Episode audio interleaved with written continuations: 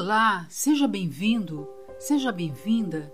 Quanta satisfação estar com você, companheiro de viagem. Espero que esse início do mês de dezembro traga boas lembranças, já que entramos no clima do Natal. Se ainda não está nessa sintonia, saiba que não está sozinho. Juntos, eu, Patrícia Santos, e você, meu companheiro, companheira de viagem, neste 13º episódio da jornada semanal de autoconhecimento, na qual vamos tratar o tema Cinco lições que aprendi com o transtorno bipolar. Chegou dezembro, companheiro, companheira de viagem. Um ar natalino atravessa as janelas de nossas casas, apesar do corre-corre das atividades que a vida cobra que seja realizada dia após dia. De qualquer forma, queira ou não, estamos no último mês do ano, exatamente no dia 4 de dezembro de 2020. Trata-se de um momento em que deveríamos colocar no papel as principais conquistas pessoais do ano. É por volta dessa época que muitas pessoas começam a pensar em coisas pelas quais são gratas. Vocês devem estar se perguntando, mas como falar em clima natalino em época de pandemia?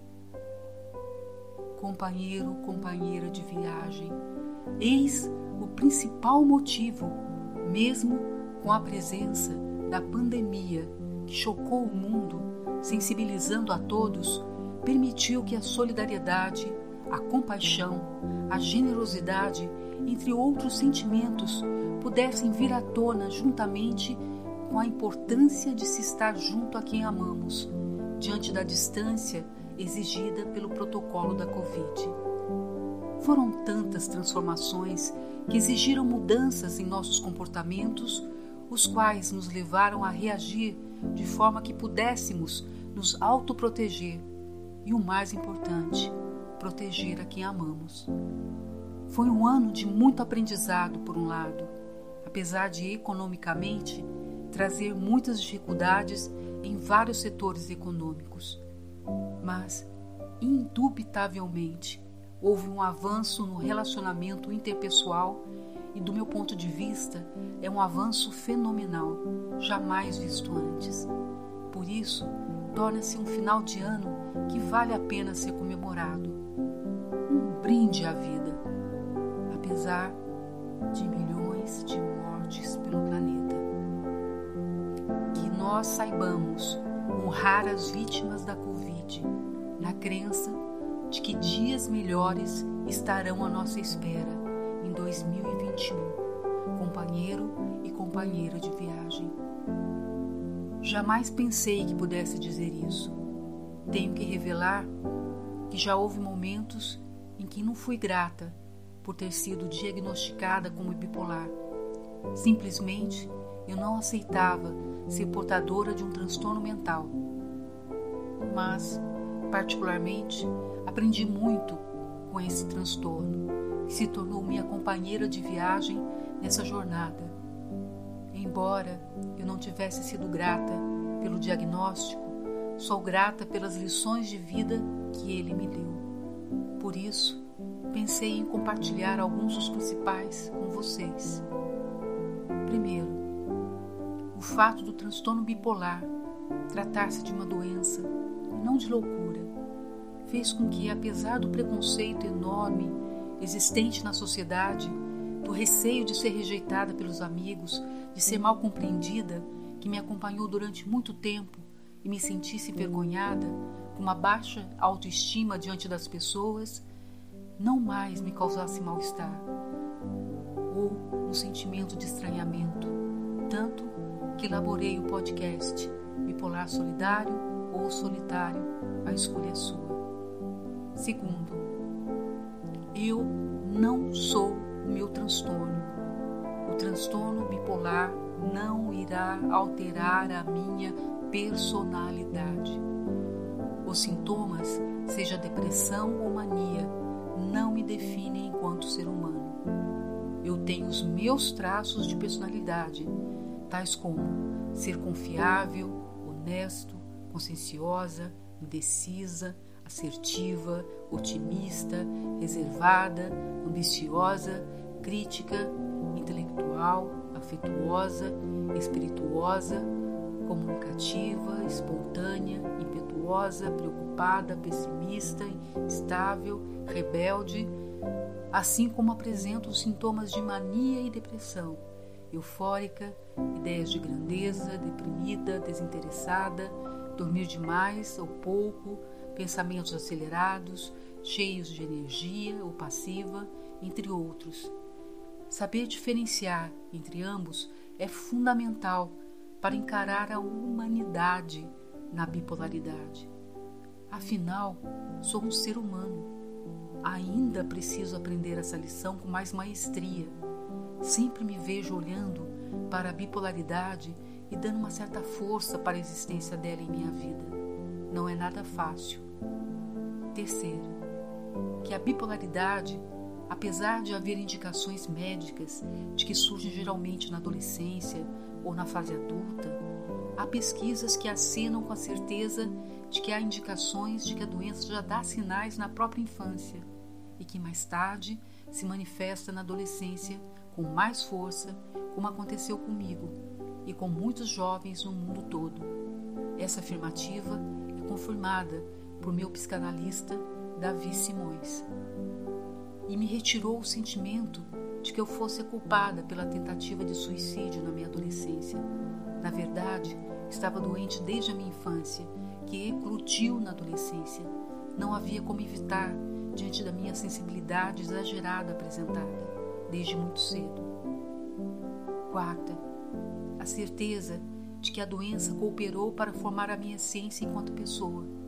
Como disse antes, tenho consciência de que ela não me define, mas também ela cooperou para a formação de minha totalidade. Em muitas atividades desenvolvidas ao longo da minha vida, ele estava presente, muitas vezes até auxiliando, me oferecendo mais energia, criatividade para realizá-las com sucesso, por exemplo.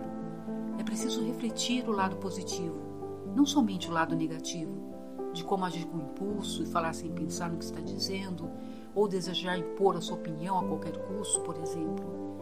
E mesmo nas negativas, temos lições a aprender, como dominar o nosso ímpeto, enfim, dominar as emoções, não deixar ser levado por elas quando elas tomam conta da situação é sempre uma lição a mais a aprender, não é mesmo? Quinta e última.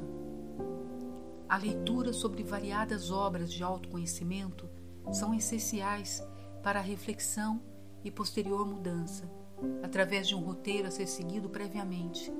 Isso ajuda você, companheiro, companheira de viagem, a atingir metas que você não consegue naturalmente, por medos que impedem de realizá-las, como de sair de casa, a não ser em casos de necessidades excepcionais, fazer atividades físicas, sentir prazer na realização de atividades na casa, estabelecer horário para leitura, filmes, estudos, etc. Ficará mais fácil lidar com a bipolaridade, o estabelecimento de horários, mas sem a rigidez e nem cobranças se não o fazê-lo senão torna-se um sentimento de culpa e não é nada agradável. De um prazer vira um tormento, e não é esse o objetivo. São aprendizados que, embora pareçam ser tão simplistas, para as suas conquistas requerem um esforço fenomenal. Por isso compartilhei-as com vocês, companheiro, companheira de viagem.